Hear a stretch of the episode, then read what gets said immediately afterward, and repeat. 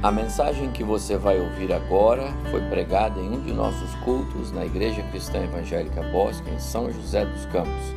Ouça atentamente e coloque em prática os ensinos bíblicos nela contidos. Primeira carta do apóstolo Pedro, no capítulo 1. Nós temos meditado nessa carta nas últimas oportunidades em que eu preguei aqui. E hoje quero ler com vocês do capítulo 1 a do versículo 1, perdão, até o versículo 9. Minha exposição hoje é do capítulo versículo 5 em diante, mas se a gente começar a ler o texto do versículo 5, vai parecer que está faltando um pedaço. Então a gente vai ler todo o texto. Quero relembrar vocês de algumas verdades dessa porção anterior depois concentrar o nosso tempo estudando do versículo 5 em diante. 1 de Pedro, capítulo 1, de 1 a 9. Pedro, apóstolo de Jesus Cristo, aos eleitos que são forasteiros da diáspora, no Ponto, na Galácia, na Capadócia, na Ásia e na Bitínia, eleitos segundo a presciência de Deus Pai, em santificação do Espírito, para a obediência e aspersão do sangue de Jesus Cristo. Que a graça e a paz lhe sejam multiplicadas. Bendito seja o Deus e Pai de nosso Senhor Jesus Cristo, que, segundo a sua grande misericórdia, nos regenerou para uma viva esperança, mediante a ressurreição de Jesus Cristo dentre os mortos, para uma herança que não pode ser destruída, que não fica manchada, que não murcha e que está reservada nos céus para vocês que são guardados pelo poder de Deus mediante a fé, para a salvação preparada para ser revelada no último tempo.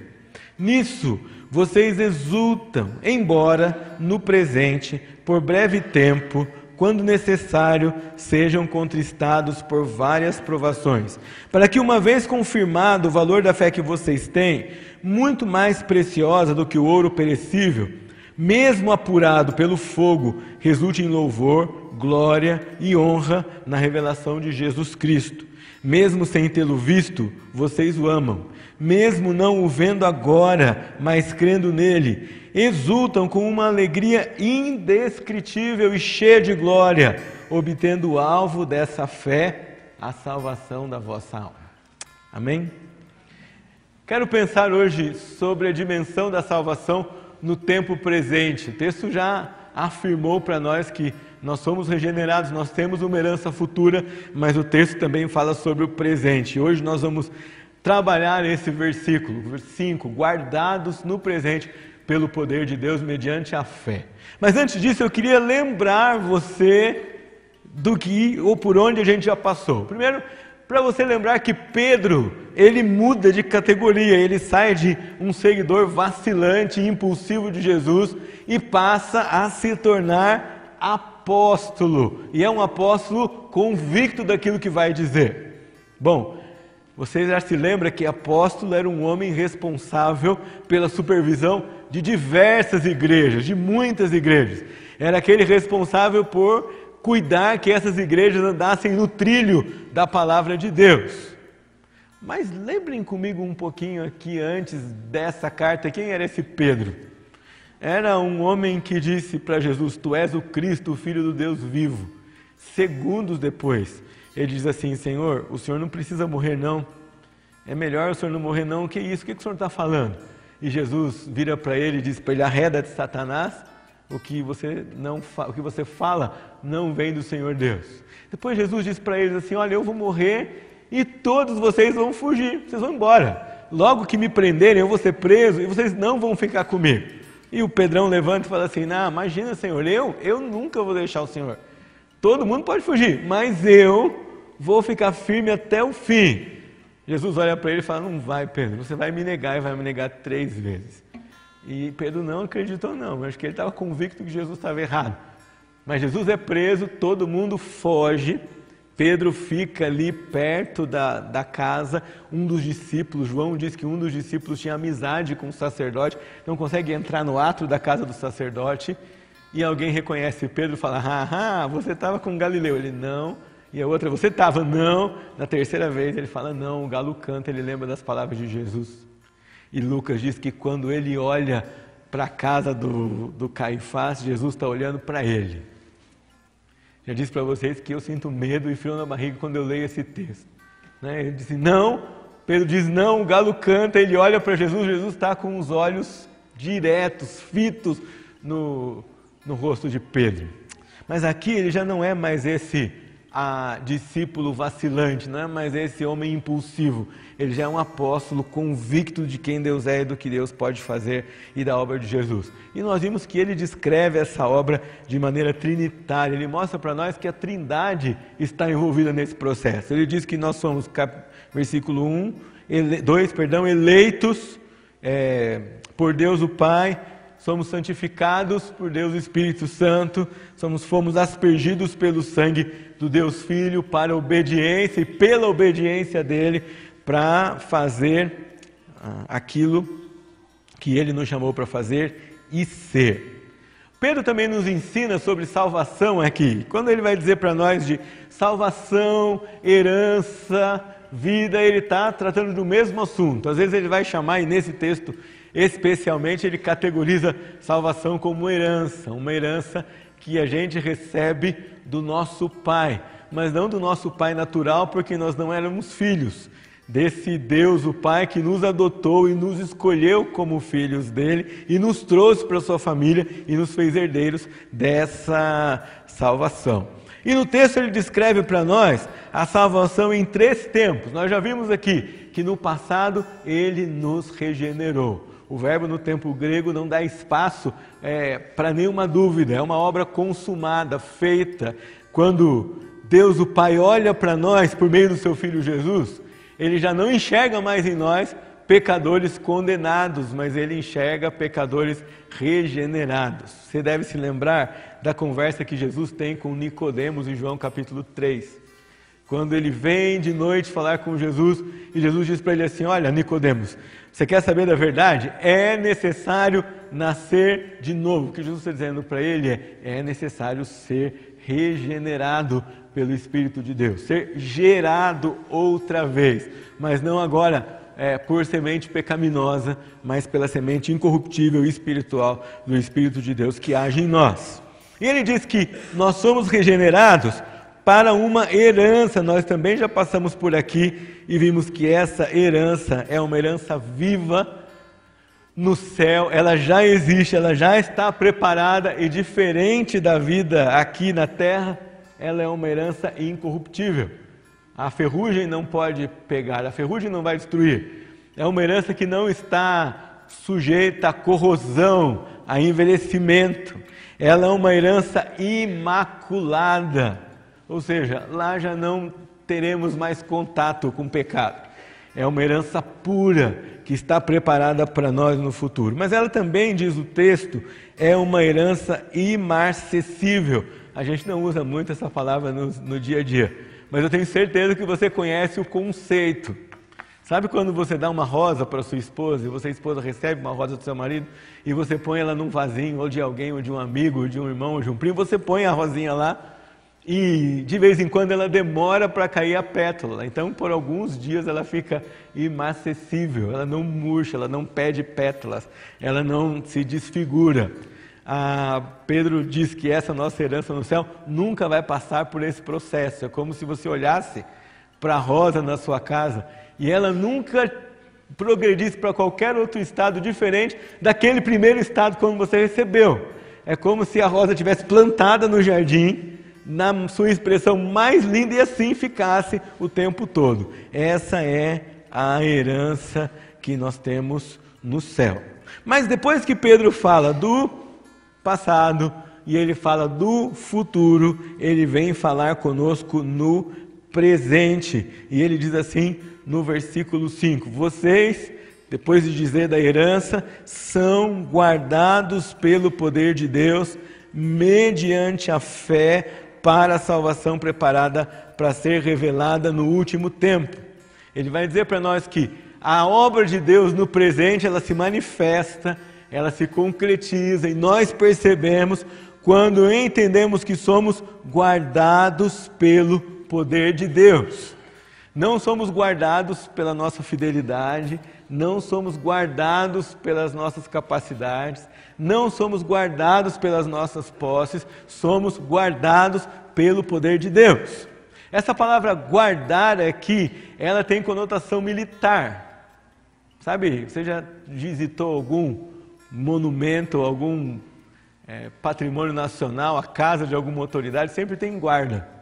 E nunca o guarda sai dali. E quando vão, mesmo quando vão trocar o guarda, não fica vazio. Eles trocam de um jeito que tem sempre alguém parado montando guarda naquele lugar. É exatamente essa palavra, é exatamente essa ideia. Alguém que vigia, alguém que monta guarda. Pedro, como bom judeu que era, certamente aqui ecoava em sua mente as palavras do Salmo 121 é certo que não dorme, nem dormita o guarda de Israel. Em palavras mais contemporâneas, é certo que não dorme, nem cochila o guarda de Israel.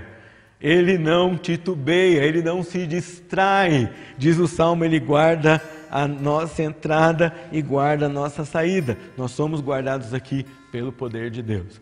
Paulo usa essa mesma palavra em Filipenses 4, de 5 em diante, quando ele vai dizer assim para nós que não devemos andar, andarmos ansiosos de coisa alguma, mas devemos tornar conhecidas do Senhor as nossas petições, louvá-lo com ações de graças, colocar na nossa cabeça tudo que é puro, amável, de boa fama. Ele descreve uma lista grande. Ele diz: e a paz de Deus, que excede todo entendimento, guardará a vossa mente em Cristo Jesus. Guardará, montará guarda ficará ali de pé na porta da sua mente, não deixando que pensamentos que são contra o Senhor assaltem você ou façam que você resvalem ou duvidem ou se sintam desamparados em algum ponto é, na sua fé. Pedro afirma: nós somos guardados pelo poder de Deus e é isso que ele quer transmitir para nós quando ele escreve essa porção da carta. Mas ele não escreve só isso. Ele diz: Nós somos guardados pelo poder de Deus e somos guardados pelo poder de Deus mediante a fé. E agora, depois dessa afirmação, ele vai começar a trabalhar conosco como é que Deus trabalha em nós e conosco a fé que ele mesmo nos deu. E diante de quais circunstâncias e de qual maneira essa fé, ela não só é provada, mas ela é evidenciada e amadurecida por essa ação do nosso Deus no presente. Na primeira vez que você lê esse texto, você passa aqui por ele, vocês são guardados pelo poder de Deus mediante a fé, e você fala: Ah, que coisa boa. Mas você lê o versículo seguinte, ele diz assim: Embora se no presente vocês sejam contristados por várias provações. Primeira vez você fala assim, poxa, não ia ser suficiente vocês sejam contristados ou conduzidos a algumas tribulações? Mas Pedro usa por várias provações e ele vai ligar isso a essa questão da fé. Paulo também vai ligar ou vai trabalhar conosco essa ideia de proteção de Deus e ser guardado pelo poder de Deus mediante a fé quando escreve sobre a armadura do cristão em Efésios capítulo 6. Ele diz assim: embraçando sempre o escudo da fé, com o qual podereis apagar todos os dardos inflamados do maligno. Então, o Senhor nos guarda mediante a fé do mal, o Senhor nos guarda mediante a fé da tentação, o Senhor nos guarda mediante a fé dos ataques do inimigo, o Senhor nos guarda mediante a fé do pecado. fé que nós não temos e não geramos de nós mesmos, mas fé que Ele mesmo nos deu. Ele, você pode, ao ler esse texto de Pedro, ainda perguntar do que é exatamente que Deus nos guarda, né? porque se daqui a pouco ele vai dizer que nós vamos passar por várias provações, e eu preciso lembrar para você que esse povo que lê a carta de Pedro aqui antes de todos nós pela primeira vez, era uma igreja num contexto de perseguição. Então, não era uma igreja com vida tranquila, não era uma igreja que tinha liberdade de expressão da sua fé. Capítulo 4, Pedro deixa isso muito claro para nós, porque ele vai caracterizar as lutas dessa igreja como fogo ardente que os perseguia e que os, os atribulava. Então, era uma igreja ameaçada o tempo todo.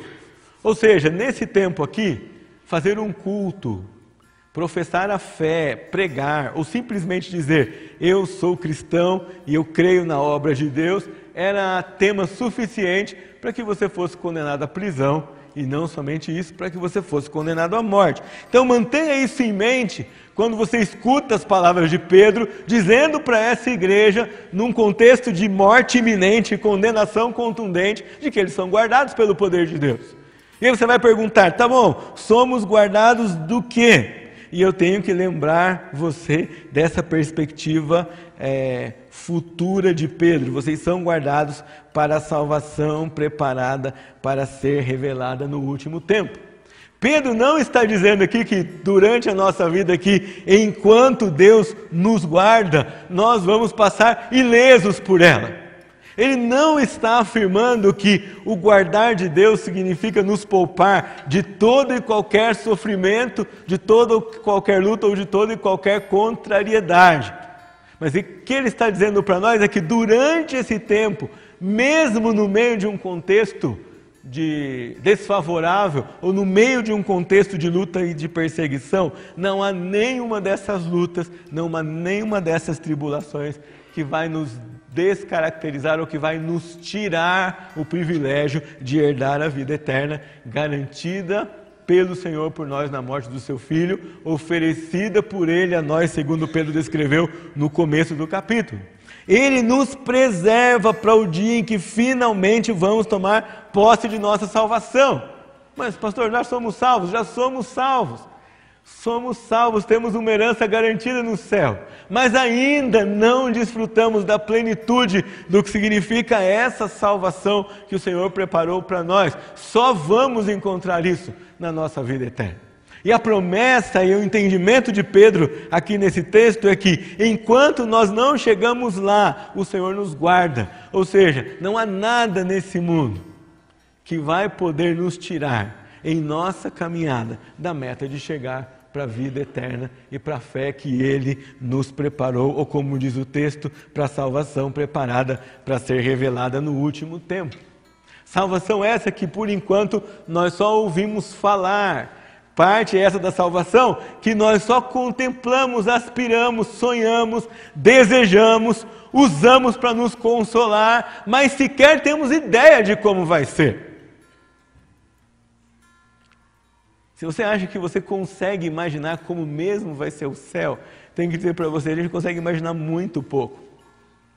Porque é um tanto de glória indizível, indescritível, que a nossa imaginação ainda não tem capacidade para alcançar, ou para descrever, ou para compreender de maneira completa ou satisfatória. Mas Pedro diz para nós: vocês são guardados para o dia dessa salvação. E não importa as circunstâncias que vocês experimentem, enquanto vocês não chegam lá, todas essas circunstâncias pelas quais vocês passam vão levar vocês, mediante a fé, para a herança preparada a vocês no último tempo. A salvação grandiosa será revelada a todos. Paulo diz que todo joelho se dobrará Todos verão, os que creram e os que não creram. Todos ouvirão, os que querem e os que não querem.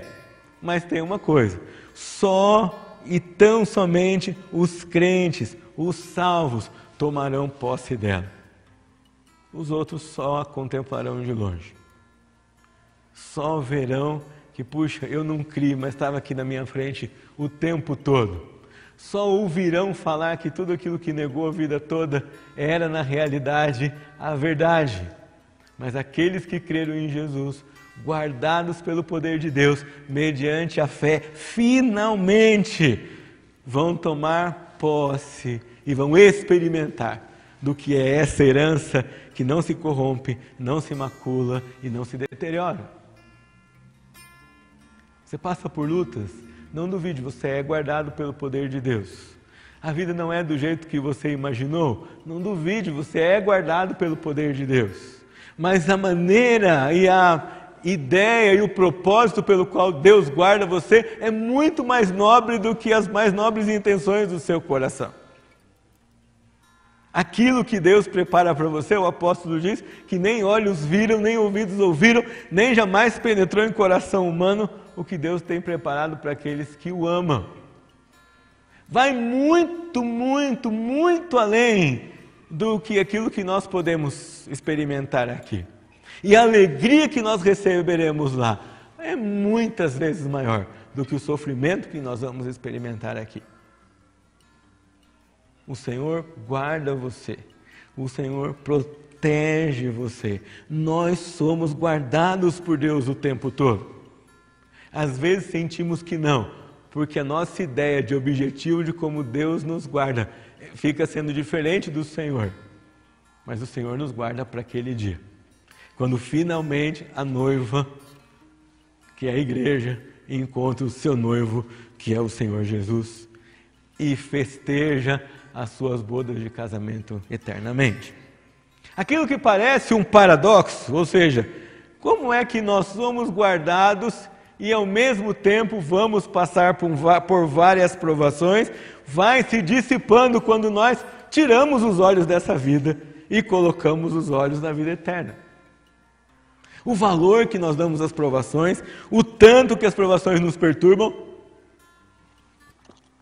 a quantidade de dúvidas que elas conseguem alimentar no nosso coração diminui e até desaparecem quando nós mudamos a direção do nosso olhar e quando nós passamos a mirar a vida eterna e não só o momento que nós estamos vivendo aqui. Esse é o desafio que Pedro traz para essa igreja, sofrendo o tempo todo. Você já pensou o que seria vocês aqui assistindo um culto aqui, agora, nesse momento, sabendo que a qualquer instante, sem aviso prévio algum, soldados invadiriam essa igreja e levariam quem ele quisesse daqui para a prisão.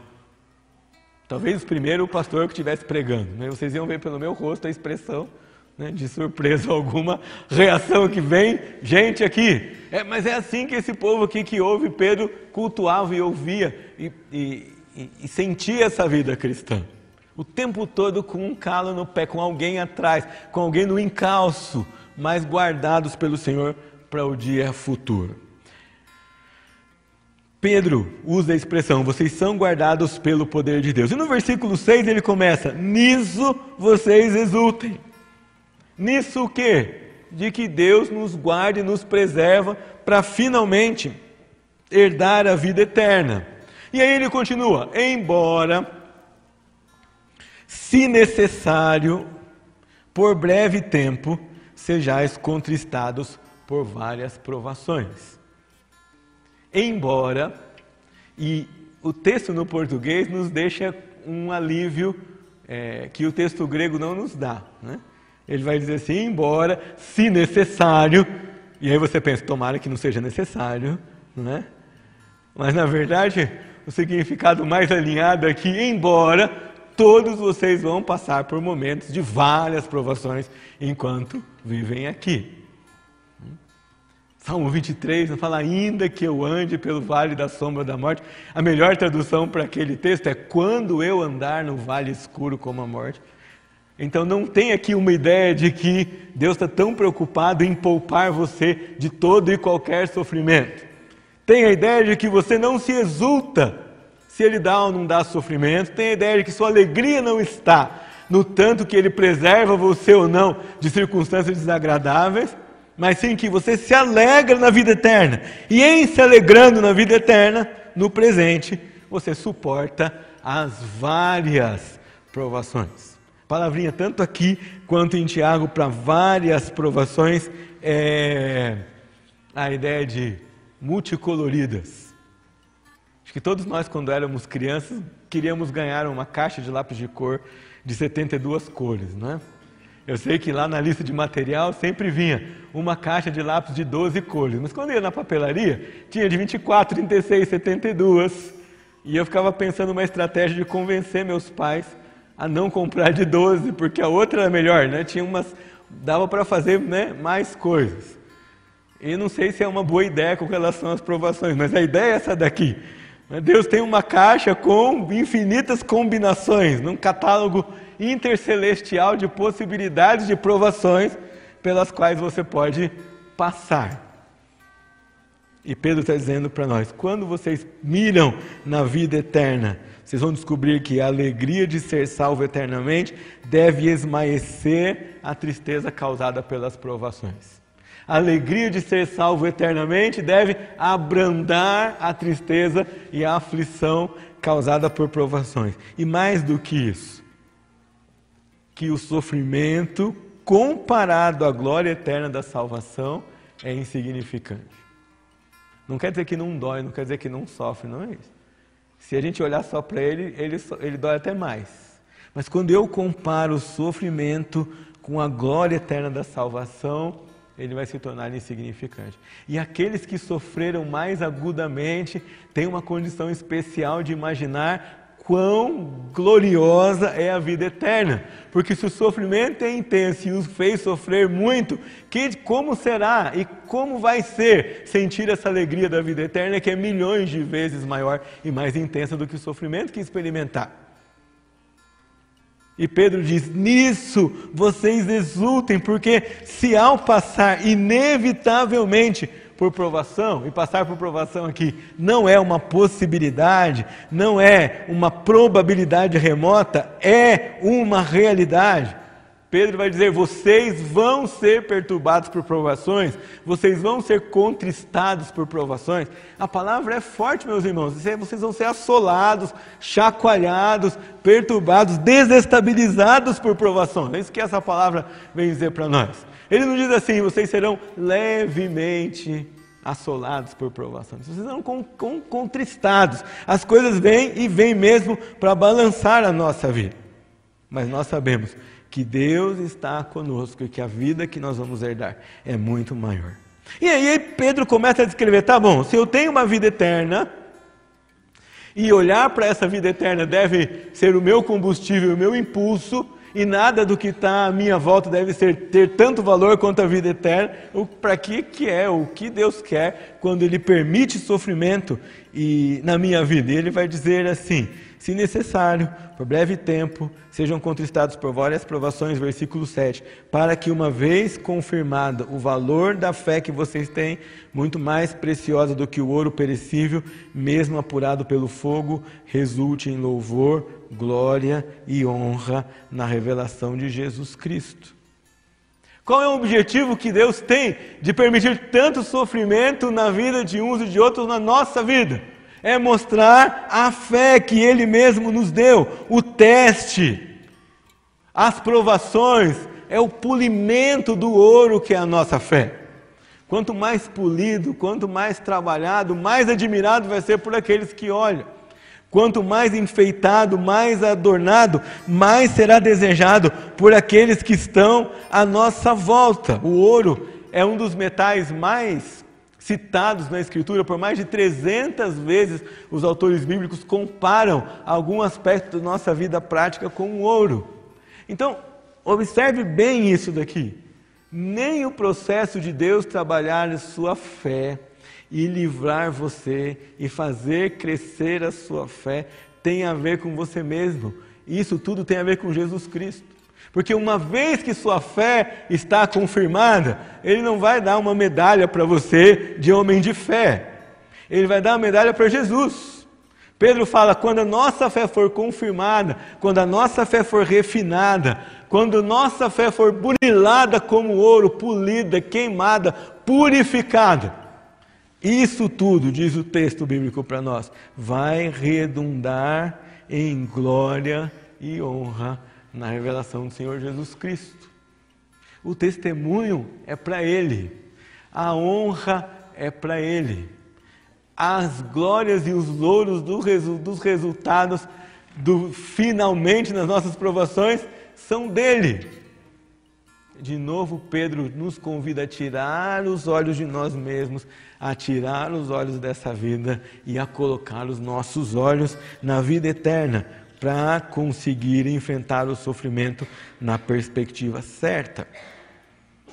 Se você não conseguir, no meio da luta, vislumbrar nenhum resultado aparente para determinado tempo de provação, você pode ter certeza que um deles é certo na sua vida. Deus vai dar para você uma fé mais pura, mais preciosa, mais persistente. Não sei se você percebeu, mas Pedro escreve aqui e ele diz o seguinte: essa fé purificada, apurada pela provação, que vai redundar em glória e louvor na relação, na revelação de Jesus Cristo. E aí quando ele termina isso, ele diz assim: vocês, mesmo sem ter visto a esse Jesus, vocês o amam. Se coloque no lugar de Pedro e pensa o que está aqui dentro da cabeça desse escritor bíblico. Ele viu Jesus, ele andou com Jesus, ele assistiu o sofrimento de Jesus. Mais do que isso, ele viu o Jesus ressurreto. E aqui ele admira e chama a atenção dessa igreja dizendo: vocês não têm ou não tiveram a experiência que eu tive, vocês não desfrutaram dos momentos de convivência presencial com o Mestre que eu desfrutei, e mesmo assim vocês o amam. Então, olhem para o presente atribulado, não com peso no coração, não com tristeza, mas como honra por participar de tudo aquilo que Ele é, de tudo aquilo que Ele faz. Vocês já creem assim, desde que as provações tornem a sua fé nesse Jesus, que vocês amam ser, sem ver, que vocês ainda agora creem. É, sem tê-lo aqui, desde que essa alegria dessa fé purificada domine o coração de vocês. E ele termina aqui, mas crendo nele, não o vendo agora, versículo 8, mas crendo nele, exultam com uma alegria indescritível e cheio de glória, obtendo o alvo dessa fé, a salvação da vossa alma. E com esse versículo, Pedro volta os nossos olhos mais uma vez para o Evangelho do Senhor Jesus. E nos chama a atenção que no meio da provação, de posse da convicção que nós somos guardados pelo poder de Deus para a vida eterna que nós vamos herdar. E que nós cremos nele sem ver. E mesmo sem tê-lo corporalmente aqui conosco, por meio do seu Espírito, podemos desfrutar de alegria indescritível e cheio de glória. Ele chama os nossos olhos de novo para a sua mensagem original dizendo: obtendo o fim da vossa fé, a salvação da vossa alma. Volte os olhos para aquilo que Jesus fez. Volte os olhos para a obra salvadora de Jesus. Mostrando para nós que, além de viver com os nossos olhos postos na vida eterna, nós também devemos viver com os nossos olhos postos na verdade do Evangelho, na descrição da salvação que o Senhor fez por nós. Pedro resume isso aqui tudo dizendo: você quer ser alegre, você quer desfrutar da alegria do Senhor e da proteção do Senhor, mesmo na possibilidade, na realidade de um presente atribulado, você precisa fazer duas coisas: você precisa olhar para a eternidade, esperar pela eternidade, desejar a eternidade, e você precisa dar valor a essa fé que o Senhor deu no dia da sua salvação fé operada pelo Espírito dele no seu coração, com a mensagem do Evangelho que foi entregue a você. Olhar para o Evangelho recupera nossa identidade, olhar para o Evangelho recupera aquilo que Deus fez por nós, olhar para o Evangelho nos enche de alegria e esperança que às vezes nós não vamos encontrar nas circunstâncias que nós vemos atualmente. Olhar para a vida eterna nos traz alegria no meio da tempestade. Olhar para a vida eterna nos traz satisfação no meio da escassez. Olhar para a vida eterna nos traz contentamento no meio da agitação. Olhar para a vida eterna nos traz paz no meio de incerteza. Mas se eu não olho para o Evangelho e para a vida eterna, eu não consigo contemplar nenhuma dessas coisas. E aí, ao invés de experimentar alegria indizível, ao invés de experimentar uma visão da glória do Senhor, ao invés de experimentar a proteção dele por meio na fé, eu vou experimentar coisas que aqueles que não conhecem o Senhor Jesus experimentam. É muita frustração, muita tristeza, muita desesperança e tudo permanecendo só aqui nessa vida. Paulo diz que se a nossa esperança se limitar a apenas essa vida, nós somos os mais infelizes de todos os homens. Eu queria perguntar para você: como você tem desfrutado da salvação e da herança prometida a você no futuro? Quanto isso traz alegria para o seu coração? Quanto tempo você passa pensando nessa verdade? Quanto tempo você investe desejando o céu? Qual é o espaço no seu coração que você tem que deseja mais a vida eterna do que essa vida? Quanto da sua alma aspira aquele dia que você vai encontrar o seu Salvador, mais do que qualquer outro sonho, por mais nobre que seja, enquanto você vive aqui? Outra pergunta para você é como você tem enfrentado as provações do presente? Se nós fizéssemos uma enquete aqui, certamente, hoje à noite aqui nesse templo, a gente sofrendo, a gente enfrentando tribulação, há pessoas com dúvidas e indagações, a gente debaixo de pressão, a gente com necessidades batendo na sua porta todo o tempo. Como é que você enfrenta essa esses testes, essas provações, essas circunstâncias que o nosso Senhor soberano traz até a sua vida. E a última pergunta: você tem louvado a Deus pelos resultados de sua aprovação? Você tem louvado a Deus quando, depois de um tempo de muita luta, você descobriu que ama mais a Jesus? Depois de um tempo de intensa aprovação, você descobriu que não estava dando à salvação o valor devido e que precisa mudar isso no seu coração? Você tem aproveitado daquilo que Deus permite que você experimente dele, mesmo no meio de circunstâncias não favoráveis? Como é o seu coração nisso? A vida cristã descrita no Novo Testamento é cheia de apelos à perseverança e à persistência. Mas o apelo à perseverança e à persistência ele não é baseado na nossa força e no nosso coração. É baseado, é fundamentado no nosso olhar para Jesus, para a sua obra e para as promessas que ele ainda vai cumprir. Porque ele já cumpriu até aqui e ele não vai falhar naquilo que ele ainda vai fazer. Você é guardado pelo poder de Deus mediante a fé. Para a salvação no futuro, ainda que nesse tempo pode parecer longo para você, pode parecer comprido para mim, mas a Bíblia diz que ele é breve, ainda que neste breve tempo nós sejamos chacoalhados por diversas provações. Eu queria cantar com vocês um cântico, uma oração que afirma esse compromisso com o Senhor, que nós vamos marchar firmes com Jesus Cristo onde quer que for. E embora provações e circunstâncias possam nos cercar, nós vamos seguir a Jesus corajosamente até aquele dia.